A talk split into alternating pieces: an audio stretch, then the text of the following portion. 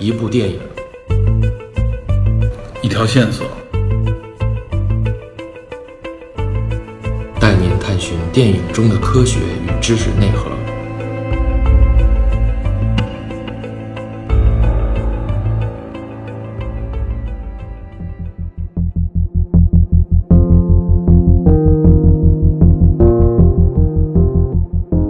Hello，大家好，欢迎收听本期的电影侦探，我是 Peter，然后给大家介绍两位新朋友。呃，大家好，我是豌豆爸啊，一个不务正业的程序员，很高兴来到电影侦探。嗯嗯，我是李谦，呃，我和 Peter 还有豌豆爸，我们都是卓老板聊科技的粉丝。然后我在喜马拉雅也有一档节目叫《沉浮粉碎机》，是和呃城市建筑学、房地产有关的。在沉浮粉碎机里边，谦哥应该算是喜马拉雅的大 V 了，远比我们这个节目影响力大，很难得请到谦哥。呃，另另外那个豌豆爸呢，其实也是一大 V 啊，专业大咖。豌豆爸跟你聊 AI，知道吧？只不过这节目还没上线，以后大家关注一下，以后很有可能突然上线。我我今天也是第一次知道还有这节目。一个科普类的技术类节目啊。行，今天请来这两位大咖，我们今儿聊一个跟以往的话题不太一样的一部电影啊，主要是结合一个目前前一段时间比较热门的一个新闻事件。呃，今儿聊这电影是什么呢？就是社交网络啊。我相信大家应该都看过这部电影，呃，很有名的一部电影啊，曾经获得奥斯卡的多项大奖。由这个戴芬奇导演的一部影片啊，描述的实际上就是著名的 IT 公司 Facebook 的一个，应该算是一个创业史，以这个扎克伯格本人为原型的这么一个故事。嗯，然后这个内容主要涉及到的应该是从零三年开始到零八年，就是扎克伯格从开始创立、构思创立这个 Facebook 到后来遇到了这个诉讼，也就是一开始跟他一起本来想拉他入伙的这个两兄弟。一个叫卡梅伦·温克沃兹，一个叫泰勒·温克沃兹。这两个人据说还参加了零八年的奥运会啊，划船好像得了第八还是第几？对对对，高富帅。没错，高富帅是哈佛的，应该算是很有背景的一个兄弟吧。然后想拉他入伙，结果后来也是很复杂这个情节啊。扎克伯格自己最后创立起来，里边涉及到的很多内容，实际上都应该是源自于真实的历史事件，当然也有很多演绎的部分啊。但是所以这个影片给大家一个很深的印象。对，就是呃，因为这个电影是呃一零年的，就是我们看一下这个时间点，因为嗯、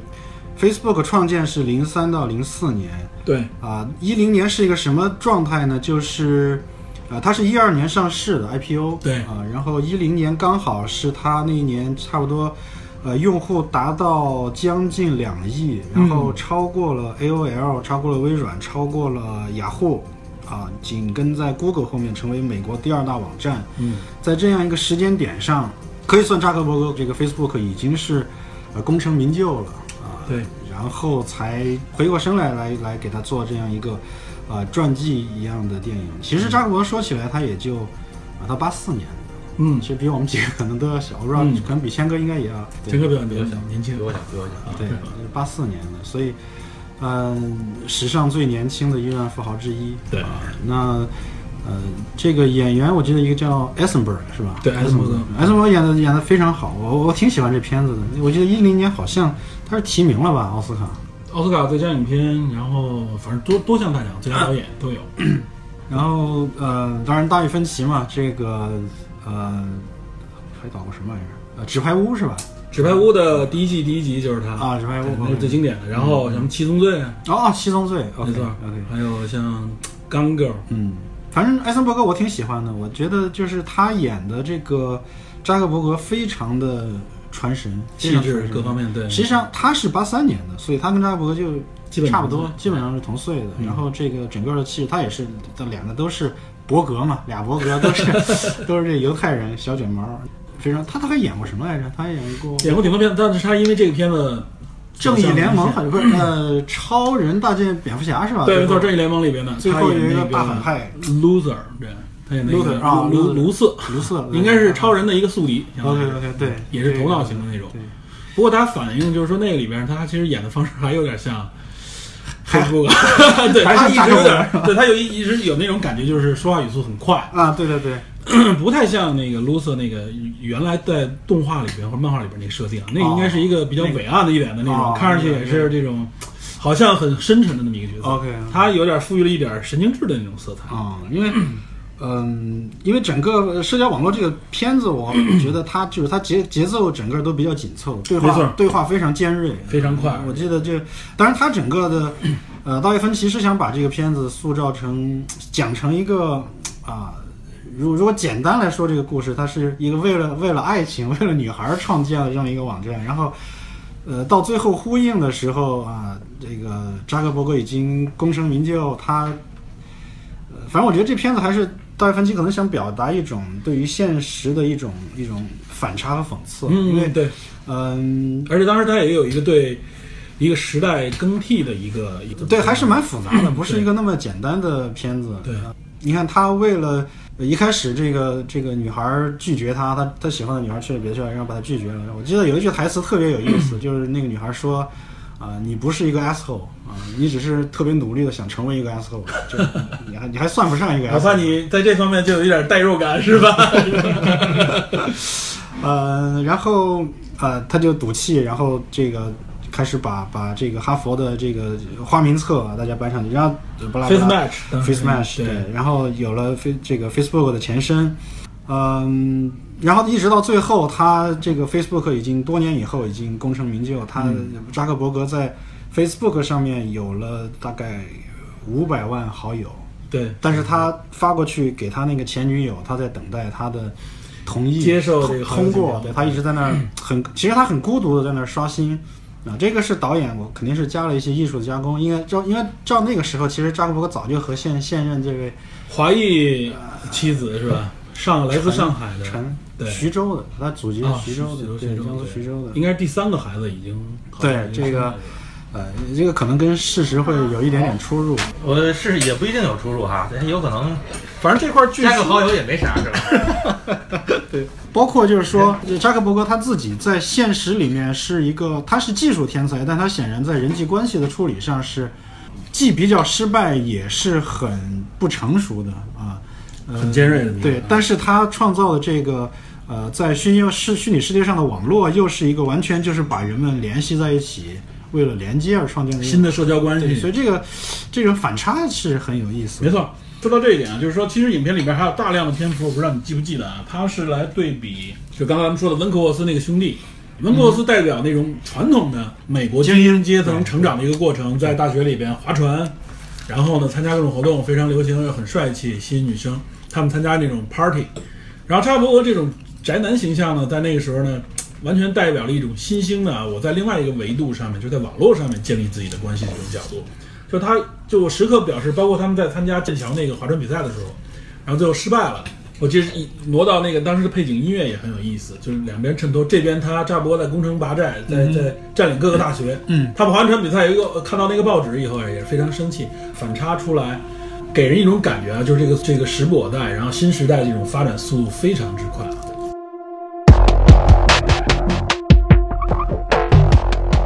社交网络这部电影刺激了，应该在当时一零年前后那一代人，有一批人是因为这部电影对互联网的创业有了新的认识和激情。有这么夸张？有有有有很多人提到这部电影的时候，前一天还是一个传统型商务人员，第二天就变成了一个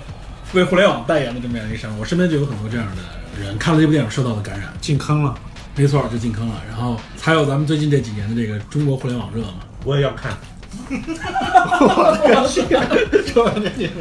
没问题，这我给你留着。这太冷了，这个。嗯，其实一零年的时候，扎克伯格自费包了好几场，组织他们 Facebook 当时全体员工观看。也说明他自己还是非常，他还是很喜欢，就是我觉得一个人，而且还这么年轻，还不是说一老头儿。嗯，对，呃，在我几十年以前有生之年，我坐在电影院里看着我以前说过的那些话和故事，我觉得还是这感觉还是挺有挺有意思的。嗯，呃，而且那个片子的还原度非常高，没错，就是据扎克伯格说，那个艾森伯格穿的每一件 T 恤都可以在我的衣柜里找到。嗯我相信是大芬奇已经把可能扎伯认为在现实当中没有完全体会或者表达出来的东西都被达芬奇给挖掘出来，嗯或者会用更夸张的电影手段把它表达出来。所以看那个电影，我觉得那感染力也是非常强的一部电影。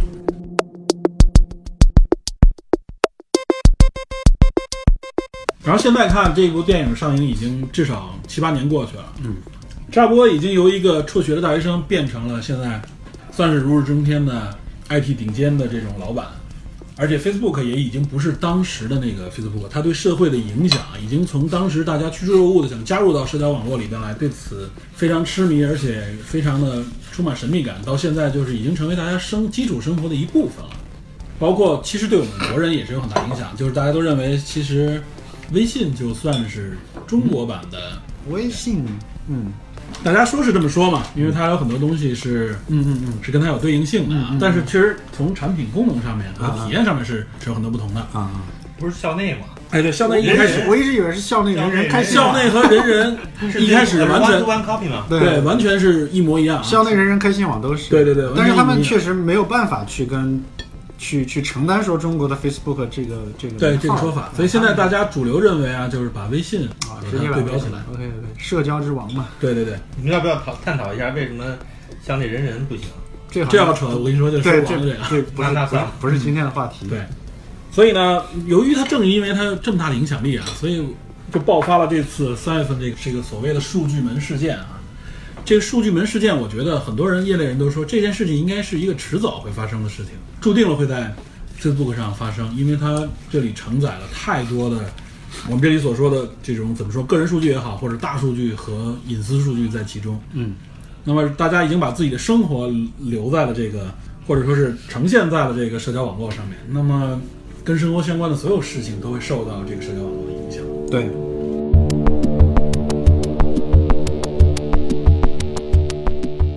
这个事情我简单跟大家说一下，这个对这个来龙去脉。这我也同意这个 Peter 刚才说的，就为什么说这个事情迟早就一定会在 Facebook 上发生，而且为什么是 Facebook 呢？因为它的根儿在于 Facebook 这个公司，它对于数据的呃态度是比较开放的，啊、实际上是相当开放的。没错，相当开放。啊，所以就是他从扎克伯格创办这个创建这个网站，他说我的目标就是把 connect people，就是把人全部都都连接起来，大家发生更多的联系，然后更加开放的一个一个虚拟世界。所以具体来说呢，其实，在 Facebook 上的这种数据，呃，像这次这种这个事件的根儿，实际上是有很多人都在做，就是你只要因为 Facebook 它是一个开放的平台，它有 API 在上面，你可以调它的 API 去获取数据，哎，你跟它进行交互。你在实你在自己的工作当中接触过它的 Facebook 的 API 吗？啊，没有没有，我们没有这个需求。有相关的人介绍过啊，就是在一三年的时候，嗯，他们那时候接触那个 Facebook 的 API，其实真的他自己感觉也是这个挺危险的吧，他这么说。嗯嗯他说他们那个时候拿到开发者账号，拿到 API 以后，就可以看到他们这里边凡是接受了协议的用户啊，每一次点赞、每一次评论的内容，对包括它上面的所有的相关的他爱好这类数据都是相对开放。，对，是这样的。后来也是导致一四年 Facebook 修改了这个 API，好像是。那他一直在修改，而且一直在，其实就不是说，因为这次只是事情报的特别大，对但 Facebook 历史上它就一直在诉讼被这个对，原来有什么各种数据泄露，哎对对对实际上这反而这一次不是倒不应该说严格意义上的算是泄露啊。啊、对，因因为其实没有任何泄露，没有任何被黑客破解或者这些都没有，它只是一个是一个非常正常的途径，这个流出去的数据啊。作为一个呃研究人员，你去申请，就在 Facebook 上申请说我要做心理学研究，我要做社社交方面的行为、社交网络方面的研究，嗯啊、我要申请用你的 API。它如果审核通过之后，你就可以用，对你就可以拿到这些数据。这次数据门应该就是一个这相关的数据。，对，这个主谋者是叫 Cargan 吧，好像叫 Cargan，他是一个剑桥大学的翻译过来也有人管这叫克根啊嘛。，克根，他是剑桥大学的心理系的一个教授。嗯，虽然剑桥分析这个公司跟剑桥没什么关系，但是呃，克根这个这个人本身确实是剑桥的，是剑桥人啊。然后他跟这个剑桥分析公司之间就是相互啊有一个协议，剑桥分析出资，然后他做这个研究，研究对啊，他做了一个 A P P 叫 Your Digital Life，嗯你的数字生活，在很多网站上放，也在 Facebook 上放了。他当时是呃五美元一个，这个不是交钱，是给你钱，你来参加我的调研，我给你五美元。嗯我以我以为是哦，不是你交五块钱来，不是不是，完全不是。我所以所以他这个是非常厉害的，因为一般网上做，呃，离啊，这个行业类的这价格这还差太多了。呃，所以五美元这种天文数字，它当时就是呃正统的心理学的问卷儿，嗯它还不是那种像咱们啊、朋友圈什么的也很也做很多这种呃理楼楼皮的这个心理测试。心理测试。那个是很确实是呃根据心理学的这个几大呃心理门类或者去去去做的一个问卷儿。嗯嗯，当时去参加的人呢是有一个条件，就是你的朋友在 Facebook 上的朋友数必超过一百八十五个。嗯，对，这所以是为什么后来对，然后他他会告诉你每一个呃用户，就是说你是不是打勾，你是不是接受我去呃使用你的这些数据。你可以选不接受，你也可以玩，你也可以做这个调研。当时是有十七万用户啊，最后就是二二十七了，啊二十七万用户，对对对哎，可以，对，二十七万用户就这个接受了，接受了之后呢，二十七这个一百八十五乘以一百八十五个呃朋友，嗯差不多是将近五千万，将近将近五千万的用户，这个五千万是这么来的。还有一个也就是说，这二十七万人都是授权给他的，都是授权的合。法授权也都是。对对对，都是合法授权的。呃，你你打了这个勾之后，他的你的数据，包括你朋友的数据，啊、你们的呃在 Facebook 上，包括你们的社交关系，包括你的点赞、你的评论、你的朋友圈 share 的这些照片，对啊，这些东西他都能拿到。然后呢，为什么这个东西很厉害呢？就是说，在这种方式以前，人们并没有意识到，呃，心理学还可以这么去拿数据。就是以前心理学研究成本是非常高的，效果是很差的。做实验还得邀请人，呃，一般来说，我做市场调研，我去花很多钱雇人，一般可能撑死了几千人的规模是非常大的了。呃，活人来都是几百人。对几百人比较多，然后来填我的问卷儿，而而且不只是这样，就是一个是规模这个几千和这个二十七万的差别，第二就是说，嗯、单纯的问卷本身，它从根儿上是一个，呃，它的效果是要打一个问号的，没错因为，嗯、问卷这种东西就是一个人。不管是他表达出来的，还是说他想的那个内容，或者说他说的呃观点和人真正的行为中间，嗯、其实差别是比较这个鸿沟是比较大的。没错。嗯，为了答题而答题的那个那个结果，其实。对对对，因为我我们生活里有很多这样的问题，就是当你在做一个调查问卷的时候，和这件事情真真正发生的时候，这个你的选择可能是完全不一样的。嗯，这个是心理学以前调研这个这种方式本身固有的一个问题，而这一次呢，Kagan 他们拿到了这些用户的心理学的一个模型数据，呃，就是这是你的或者你说的是一块儿，然后他又拿到 Facebook 这些你的行为数据，这是你做的。所以你说的和你做的加在一块儿，又这么大的数据量，这个金矿是以前这个学界是不太敢想的，这么这么大一个金矿对对对所以他拿到这个之后，呃，这就很厉害了。然后呃，当然他们做了很多分析，他们最主要的这次是分析这种。嗯，跟政治人的政治倾向，嗯也就是说，你倾向于民主党还是共和党？对，呃，然后最后爆出来是这个五千万用户的这个泄露是被怀疑影响了二零一六年大选，而特朗普用这么微弱的优势赢了希拉里，对，所以就炸锅了，就这样。所以这件事情爆，而且这个你刚才说的这个克根啊，这个人他是俄裔，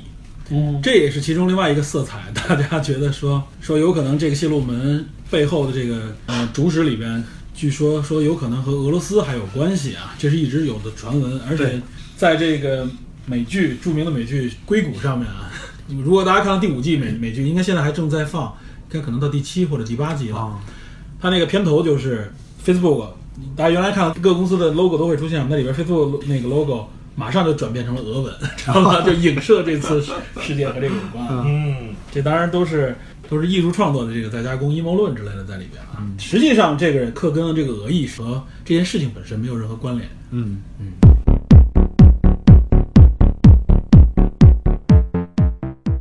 我是我是看了一些资料啊，就是说这个呃，This is your digital life 这个公司呢，它有它拿到了五千万的用户的数据，对，然后呢，这个是似乎是有一个比较清晰的一个条款界定的，但是我看到的情况呢是说这个剑桥呃这个剑桥分析这个公司。从这个从他们家从这个项目里上面获取这个数据，会实际上是没有授权的。是没有对，或者说没有清晰的授权的，这个就是一个有可能会产生争议的地方。据说是 Facebook 追到这件事情了以后，也发了律师函要求停止这个共享，但是实际上他没有跟踪后边的这个事情，而且对方说，我记得说这个克敦也回复了说 OK，我停止，但实际上他也没停，但是 Facebook 也没有去追这件事情，成为了 Facebook 被诟病的一点，就是说他没有尽职去将这件事情执行到位。这是这件事情唯一从头到尾这件事情唯一涉嫌这个违法，呃，违反法规的这种点就在这儿。对其他的其实是没有任何违反现行法律的。嗯，你作为 Cargan 来说，你为了心理学研究，你去申请要这个数据，我给了这个数据，然后你确实是做了研究，做完研究之后，这个数据你把它给了第三方，嗯你给了剑桥分析，呃，你违反了当初你和 Facebook 之间签订的协议，你也违反了这个 APP 和用户之间的协议，没错，呃，这个点是有问题的。但是呢，从另一个角度来说，这个东西它其实是一个灰色地带，就一直是一个对。事实上的灰色地带。对。嗯，相关的法律也没有特别界定。相关的法律没有特别明确的嗯界定这一块儿，就是说，呃，一个数据被一个机构 A 啊、使用完了之后，它的归属到底怎么样，这个不清楚。对，呃，是不是 A 用完了还能给机构 B 用？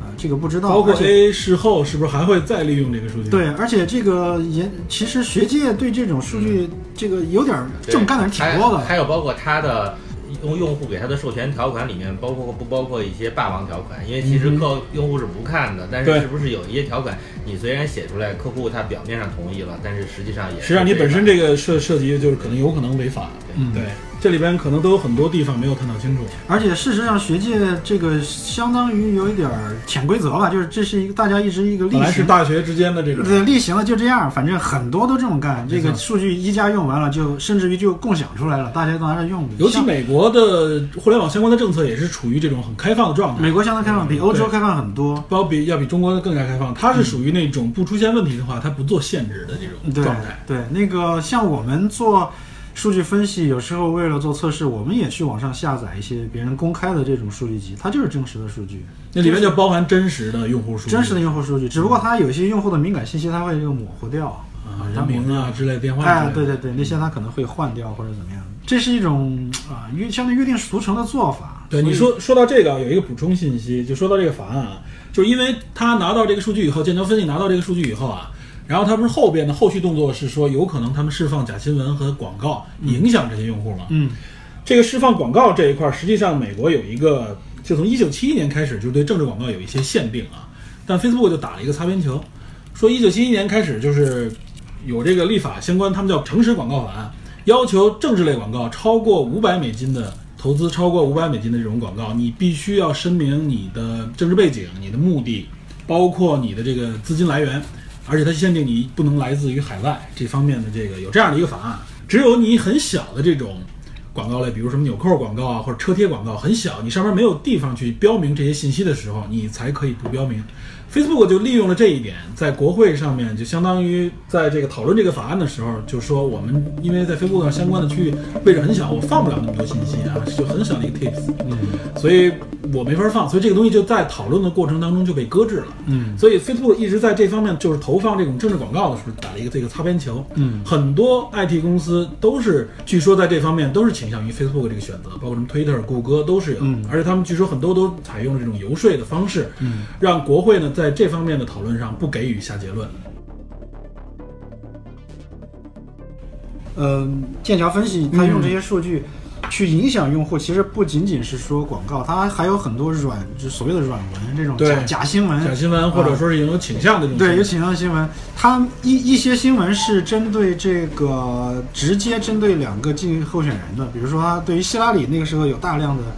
假新闻爆出来，嗯没错。对，比如说他健康出问题了，什么刚下车就摔倒了，说老太太这个其实活不了几年了，健康问题，然后据说还有我们邮件门，嗯，还有说，据说有传的更邪乎的有这种什么恋童恋童癖之类的这个信息，在国内网络上都有。私生活方面的嗯这种，呃，这是一方面，还有一方面，它不是直接针对候选人的，他是打这种，比如说，他针对种族种族主义，他对于这个伊斯兰，他对于墨西哥这个，这对于对于难民的一些呃有意识的去夸大或者倾向性。引导啊对这样的引导可能会比直接人身的攻击还会有一些有效果哎，有一些效果。对，它是针对双方的生命的这些政策去去做一些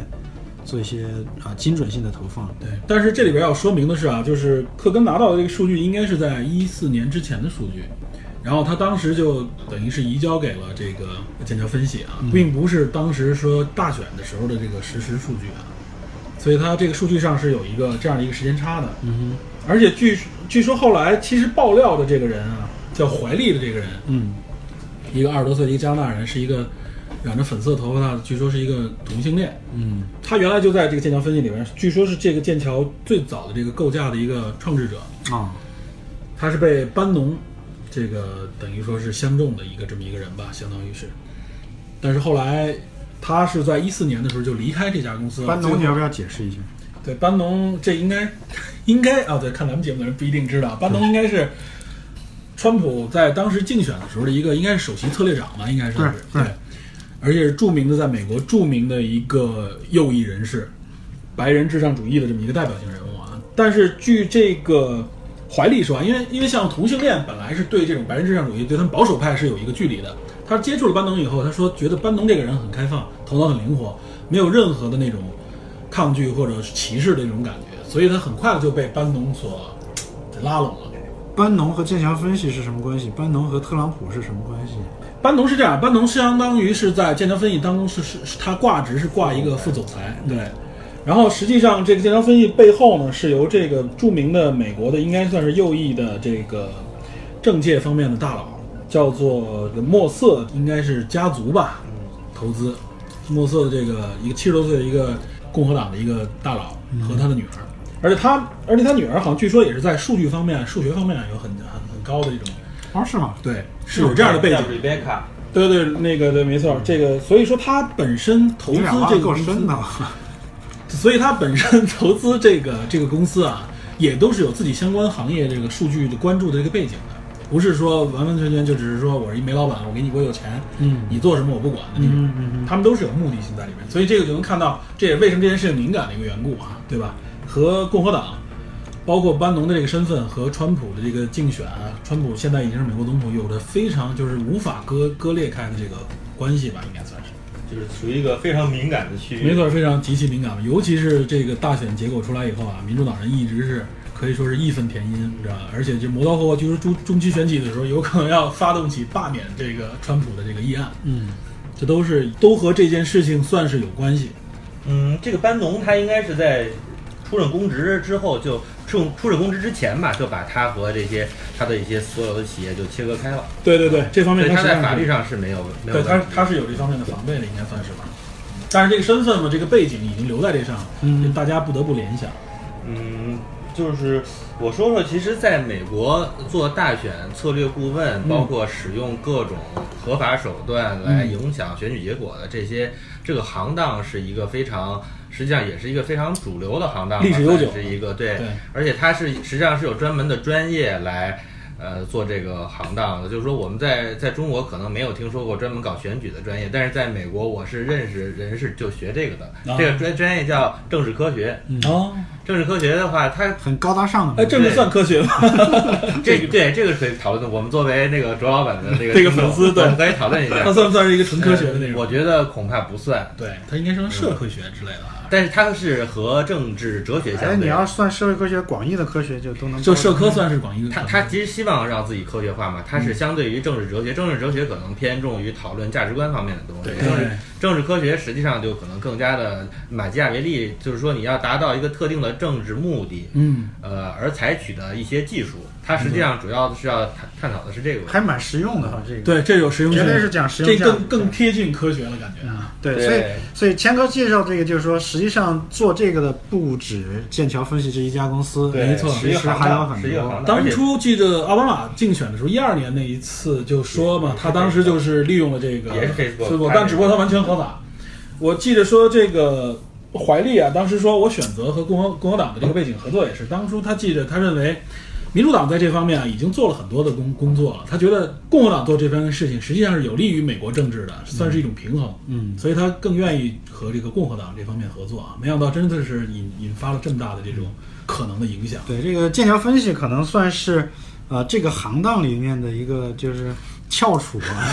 至少非常有名，曾经是吧？大大拿，对。据这个《卫报》这个记者啊，是吧？当初伪装的身份去采访他们的总裁，叫叫什么来着？叫是尼克尼克斯尼克斯的时候，尼克斯是吹出了很多著名的这个牛逼，是吧？对对，这个什么说这个英国脱欧就是受他们的这个影，响。对。还有包括什么印度的，对什么非洲肯尼亚对，肯尼亚的，连任总统连任两届，呃，墨西哥，没错，墨西哥这个也有。就凡是最近这些政治上影响很大的事件啊，对他都号称是由自己这个。我我我我脑补了一下，这个卫报记者去采访这个 Nix，可能有点像这个，就有点像一个北京侃爷在那个地铁上跟 跟别人说这这个非洲这印度这个也是咱们哥们儿操纵，这也是我办的，对你知道那事儿吗？你知道那个这事儿也是我办的，那种 感觉。就那感觉，没错，但是尼克斯据说这个人是一特别是英国标准英国绅士啊，没想到是这个、这个这个吹牛起来吹起来的时候，真的是口无遮拦，算是啊。就是说，就是说，虽然大家对他们特别的觉得他们干的这个事儿特别大，但是实际上很多政治科学的专业人员认为他们的方法论是无效的。嗯就是对，没错，甚至是主流的这个观点认为他们的方法论是无效的。对，没错，说实际上他们并没有造成这种对，这是另外一个话题，就是说另，外一个理呃，你们俩是否认为，嗯、有或者说有多大可能性上剑桥分析的这次，就他确实做了这么多工作，嗯但他多大程度上真正的影响到大选一六年这个大选的结果？嗯嗯，我个人是觉得是有影响的啊，而且我认为这个影响是被大家有意无意的给给低估了对给低估或者说是给抹平了。嗯，我我个人认为是肯定有影响。从那个结果和之前之前各个机构预测的这种差异上来看，嗯，确这是一种实有解释，这是一个解释，但是这个靠谱不靠谱不不太好说。对对你有你的理由是什么？我的理由是说，就就咱们后边会聊到这方面的话题，我觉得啊，也就是实际上这种行为方面的影响啊，我们其实在身边就能看到很多。嗯，呃，因为我看到过有的人说啊，说在政治方面，尤其你举出一些例子来说，说说实际上他是做不到一个有效影响的，有甚至有可能很多影响，你主观的认为你是这样怎样的，会起到反的作用。但是实际上我，我结合现在生活当中遇到的一些案例啊，包括我们被营销、被推广的时候，实际上大众还是确实是处处在一种啊人数越越庞大、越乌合之众的这种感觉，很容易被带节奏、被影响。如果说是真的是定向的去做，它肯定会起到一个作用。而且我认为这个作用，无论对于这个我就说民主党或者共和党来说，他们都不会说强调这个作用有多大，他肯定会让这个作用说认为是有，但不能强调到一个极致的作用。不然的话，大大众会觉得那我们的政治完全被操控了，这可能就就牵扯到后边这个政治是否能够被操控的这么一个话题。呃，就是说我我其实同意歌德说的，不是说错，sorry sorry，我同意 Peter 说的。我我也是直接就接下去了。嗯，就是说，不管他这次大家觉得他管用或者不管用，他的这个方法论呢，我觉得从呃一个更大的一个图景上来看，肯定是在一个正确的方向上。就是说这，它的这个随着它的技术的不断精进，或者它的数据资源的不断的丰富，呃，我觉得这种相当于是现代的巫术吧，应该是在未来应该是有一种武器级的效果。没错，而且我跟你说的话嗯，现巫术，尤其是在 AI 的这个这个协助之下，这种抽样或者说是这种它这种这种视力的能力，可能是我们人类自己主观是发现不了的一些痕迹，或者说是一种规律，都能被它发现。对。嗯，那实际上咱们就顺顺着往下讨论，就是啊这个大选结果到底能不能被操纵？如果换成你的话，你会去怎么操作？呃，这是两个问题啊，就是我觉得第一，我我的看法和 Peter 有点不一样啊。我觉得就这一次事件来讲，大概率来讲，呃，应该是我认为是没有起到这个效果的。当然，这个我的看我的观点不是特别的呃坚决，就是实际上我我基本上持的是一个不知道的这个不可知的这么一个也就是说，它作用可能有，也没有那么大这个答案我觉得永远也不知道，就这次来讲。但是但是是为什么呢？就是，呃，先从一个角度来讲，我们看二零一六年这个大选的结果，最后，呃，具体的票数我不记得，但应该是，呃，希拉里就落后可能啊二十二十多票的样子，就选举人票，选举人票啊、落落后二十多票，非常接近的一个结果。嗯，呃，如果是算当时全国所有选民普选这个选民投票数的话，希拉里是胜出的啊，是比川普要多的。就真正投票的公民的这个这个数量。对对对，就完全是选举人票丢了，而这个呃最主要的几个摇摆州，呃，这个应该是这个一个是威斯康星，一个是宾州密歇根、啊，密歇根，对对这三个，俄亥俄，这三个加起来可能也就差不多就三十来票。嗯，这几个摇摆州都倒向了这个川普川普，而且，嗯，密歇根应该是差不多就连几几十年没选过。对一直都没有选过共和党，一直是投给民主党，这次倒向川普。嗯，所以其实，而且这三个州最后加起来也就差了十万票的样子，嗯啊，呃，也就是说，一个可能一点二、一点三亿呃投票呃一次一次大选，它最终的结果是这十万人去左右了这个这个选举的结果。实际上要操作这个东西，首先，呃，就是就像你接着问我，如果我来做，我要怎么操作，对吧？嗯首先，呃，我肯定要筛选一下，因为呃，从地域上来讲，深蓝州和深红州这个大本营就我觉得就不用考虑了，因为你操纵也没用，反正它什么加州这种，你你去就不用去影响，这是浪费票 浪对浪费钱。嗯，从地域上来讲，这个明显政治偏向的州就不用考虑了。第二个，从个人上来讲，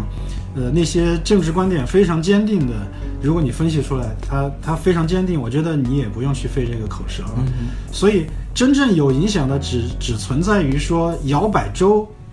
里面的摇摆的选民，他的政治倾向不是那么，呃，他是偏中间的，他也无所谓。那在这种情况下，这些人是有价值会被去影响的。那这五千万人里面有多少是属于这样的情况？嗯、我觉得是一个比较关键的问题。呃，我个人觉得这种，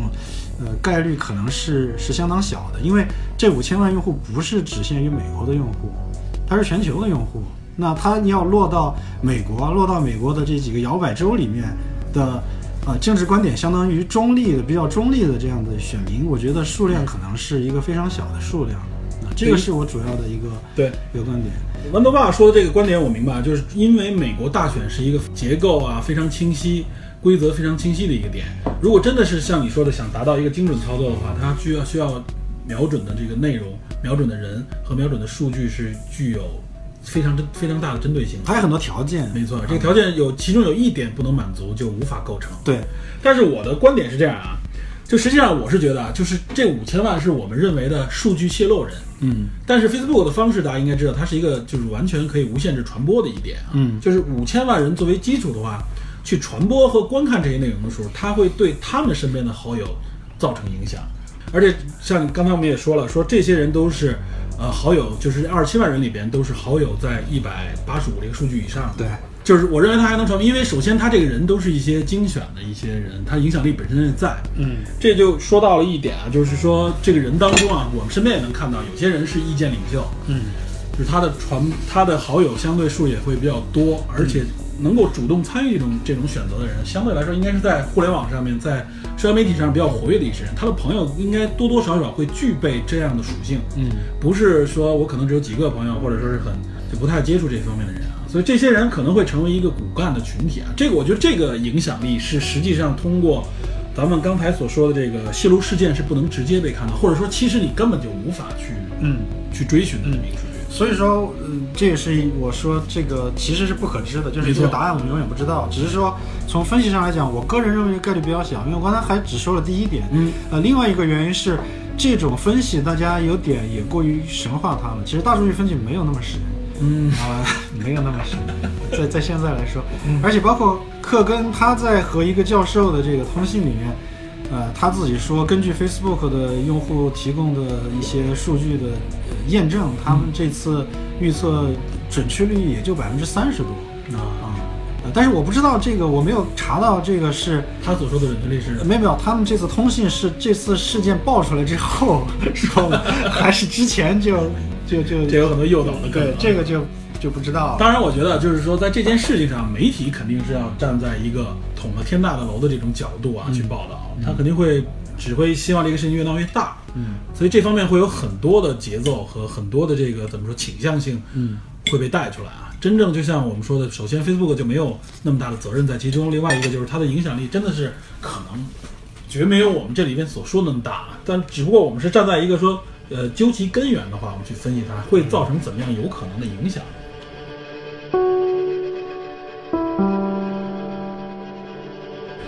呃，然后这个事件暴露以后啊，就是应该是四月份吧，这个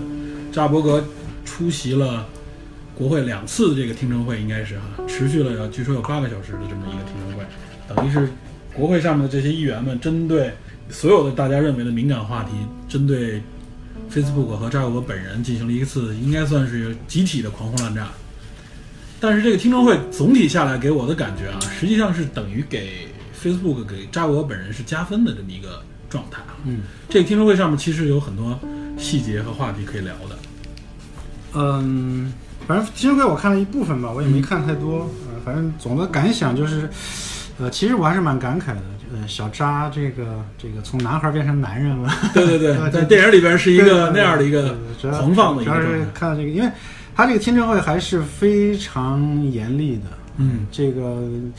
虽然都是一帮参议员老头老太太，但是说话有的是非常非常尖锐的。不客气的。对，有的有的像有的参议员，我记得当时是问的是啊，就直接问他说是不是我要付你的钱才能拿回，就是拿回我的隐私。嗯哼，啊，还有一个直接说，那个二零零六年的时候，你就在向大家道歉，嗯啊，零八年你又向大家道歉，现在你还在向大家道歉，啊，这个就诸如此类的吧，都问得非常的不客气。然后小扎基本上都是很呃很诚恳的，我觉得作为这个外交辞令上，他还是显得非常诚恳的，他不是完全的那种套话。呃，或者是圆过去那种模棱两可，他给出了很多不说冠冕堂皇对很多很多具体的措施。事实上，这次事情爆出来之后，呃，Facebook 很快也就出了一系列的这个 tool 在网站上，你可以去查，呃，有哪些应用，有哪些第三方的应用用了 Facebook 的账户，用了什么数据，你的个人数据被谁在在对，用被谁用，你可以你可以把它关掉。可以管理，对，也是直接对对隐私进行管。其实它原来就有这方面的，只不过不够多，不够友好，呃不够完善，对，嗯呃，不够方便。嗯当然，就是因为我看的时候会浮浮现出这个啊，电影里那个，呃，面对律师的时候，那个那个爆炸头的那个孩那个那个少年，然后穿着永远穿着他那个标志性的这个 Gap 的套头衫啊，穿着牛仔裤，然后拖鞋，他那个拖鞋特逗，他那个拖鞋是阿迪的那种拖鞋，就是就是美国一般人都穿人字拖嘛，嗯。他不是人字拖，他是咱们那种把脚包起来的那对种拖鞋，包脚那种拖鞋对，他不是人字拖，跟别人不一样。然后一副就是啊、呃我是技术狂人，然后那个其他事情都不放在心上。没错。啊、他跟我记得我记得当时有一个台词特别的印象深刻，嗯就是当他那个律师问到，就对方的律师啊，温克沃温克沃兹那个律师就说到，说他们当时那个场景，他们怎么来确定这事情是在那个俱乐部，当时应该算是哈佛的一个比较著名的一个有身份的这个情况才能进入那个俱乐部里面。然后他现在说，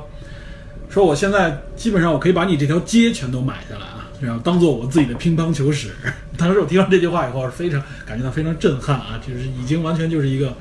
反正老子有钱，哦，他是非常这个不客气的，没错他有好好多事例嘛。然后这两个兄弟去告他的时候，他当时的那个那个态度就是，他其实是很很很蔑视的。嗯，他也并不否认说我我参考了你们的这个啊 idea，我 copy 了你们的这个这个想法，但是他的意思就是你们的创意永远比不上我的行为、我的行动啊、我的实现。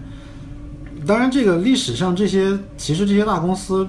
很多也未必屁股都很干净。你像这个苹果抄苹果的这个呃故意这个用户界面图形用户界面是抄施乐的，嗯啊然后这个啊微软盖茨再去抄苹果啊，都是早期有些这个这方面的版权上的问题。嗯，扎克伯格后后来他年轻的时候，这个 Facebook 他去跟跟投资人见面啊，嗯咱们一般跟投资人见面，恨不得都是这金主是吧？这大爷，毕恭毕敬。他就扔出一张名片，他当时那个名片上面印的是，哎，这个英文怎怎么翻过来啊？这个说 I am CEO bitch，这个名片是这么印的啊。然后，呃，他很好的朋友就是 Facebook 第一任那个 CEO 肖恩帕克，嗯。硅谷浪子，这个他应该是 Napster 的创始人。对，他早年在认识扎克伯格他们这帮人之前，他跟合伙人，呃，红杉的这个人闹翻了，被人给踢出来了。对，后来扎克伯格去红杉想投资这个 Facebook 的时候，扎克伯格去给他报仇，报这个出这口闷气，跟红杉投资的这人一坐下来，他就直接说，呃，我告诉你们十个理由不要投我。就是不要那个跟我们跟 Facebook 投资。第一就是，嗯，我们不挣钱；第二就是我今天到这儿来唯一的原因就是你们想见我。啊然后巴拉巴拉，反正十条理由列出来。据说他还穿着睡衣去的，啊，对对对，这是非常的，就是为了出一口气，非常的蔑视对方。然后，当然红杉当然肯定也不会投了，而且这件事情的这个后续发酵是，嗯，大概一一零还是一一年的时候，Facebook 收购那个 WhatsApp，嗯，呃，付了应该是有呃差不多九十亿美元，嗯。六十亿的一现金加上三十亿的那个股票，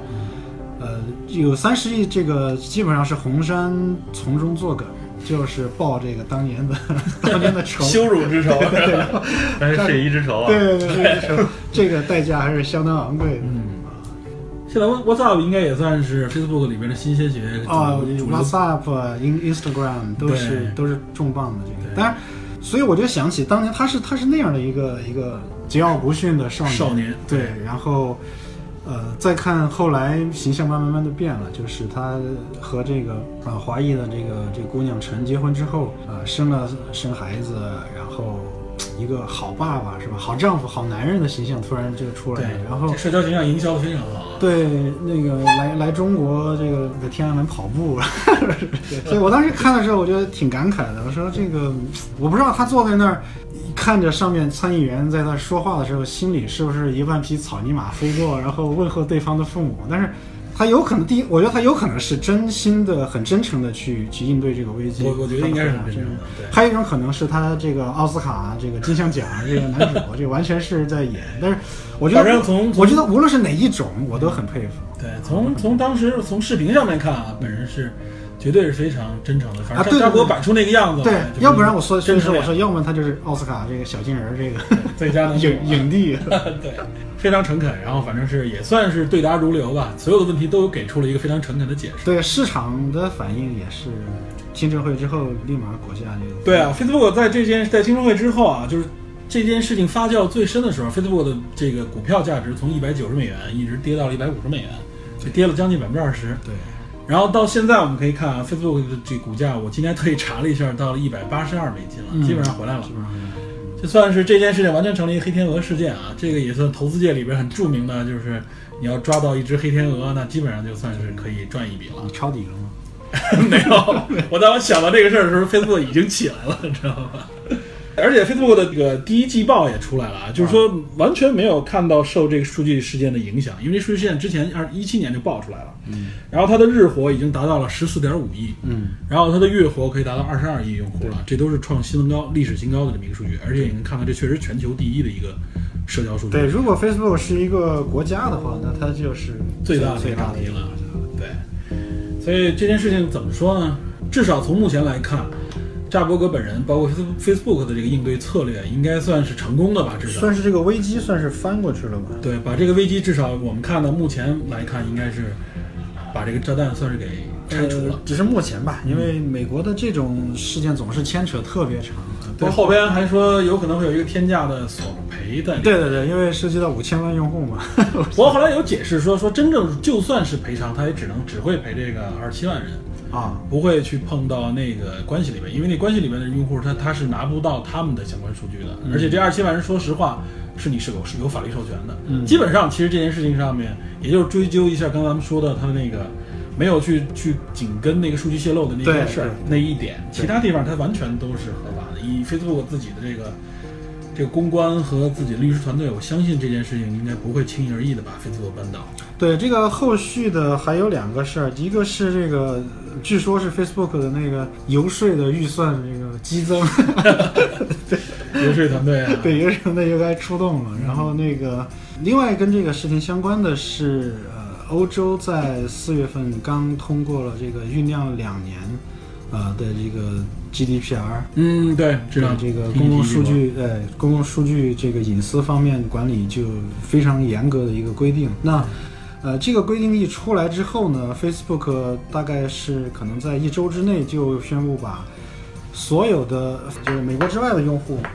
的那个授权绑定就从爱尔兰 Facebook 绑这个转到加州美国总部了，因为全都全都转到了美国。全都转到了十十亿差不多用户嘛。他以前以前因为我我们知道 Facebook 它总部在加州，但是它的所有用户的这个除了美国之外，美国用户是绑定在它的总部，然后美国之外的用户是绑在爱尔兰，因为爱尔兰这个避税嘛，啊税非常低。但是这个欧洲的这个 GDPR 这个规定一出来之后，那当然欧盟国家都会受这个影响。呃，所有就是它这个它这个规定非常之严，它的涉及范围是不只是欧盟国家的企业，而是你的你这个企业不管你在哪儿，你存储和保存了这个欧盟的人民的数据、老百姓的数据，因为我们也有影响，我们做这个对欧美的呃项目，现在欧洲的客户就开始跟我们要提这个，你们的项目必须要遵守这方面的对 compliant，要要跟那那个符合这个 GDPR 规定，我们要做很多的改动。啊，当然，我会问客户追加一些这个预算。这付应该付的。我们一切都是可以点头的。对啊，对，你们算是后台的开发者嘛，应该算是，没有没有任何应用情对，况。但是它这个比美国的要求要严很多，所以 Facebook 马上就据说是完全是对隐私的一个完全保护和对、嗯对对这个对它里面有很很有意思的概念，它里面这次有一个叫啊、被遗忘权，嗯就是它用户你有你有拥有被遗忘权，嗯 right to be forgotten 的那个。意那意思就是，比如说我我有权利要求你抹除我在网上的留下的痕迹，把我从你们的数据库里去掉。但是这个数据库里去掉，但但被遗忘还是另一回事儿。就是我这个人要在网上查嘛你人肉不到我，这是一个非常好的权利了，我觉得现在，尤其在搜索和这个人肉这么这么强的这么一个背景，这其实挺难的。对真实实际上是抹不掉的，只能说是至少从从这个主观的方向上面你是无法索取的，应该算是。对对对对。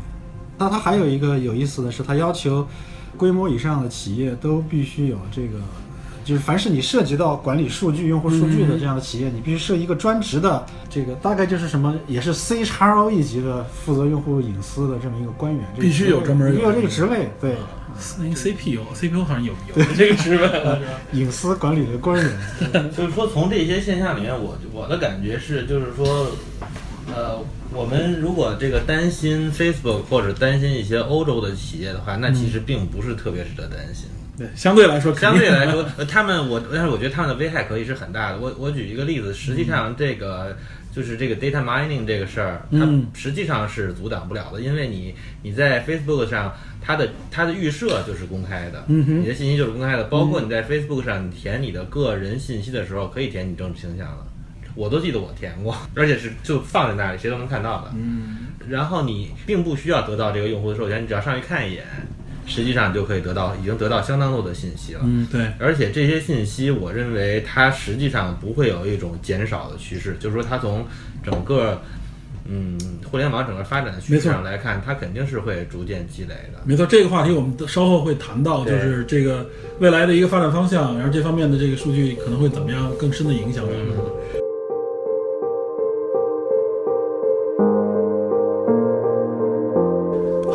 到这里先告一段落。呃，因为这次有关 Facebook 的数据门事件，我们三个人聊得比较广，时间相对比较长。为了不影响大家的收听质量，这一期关于数据门与个人隐私的节目将分成两段播出。在下一段中，我们围绕数据门这个话题，谈及有关个人隐私数据的泄露到底会对我们形成怎样的影响。在互联网与科技发展如此迅猛的时代，我们该如何保护自己的个人隐私？人类社会政治文明的发展会否因此受到巨大的影响？希望您继续锁定电影侦探，收听本期节目的下集内容。如果各位听友愿意与我们更进一步的交流，可以在本期节目的文字提示中找到我的微信号，我会拉你进入我们的侦探社小组织，进行各种电影相关话题的沟通和探讨。好，感谢您收听本期的电影侦探，我们下期再见。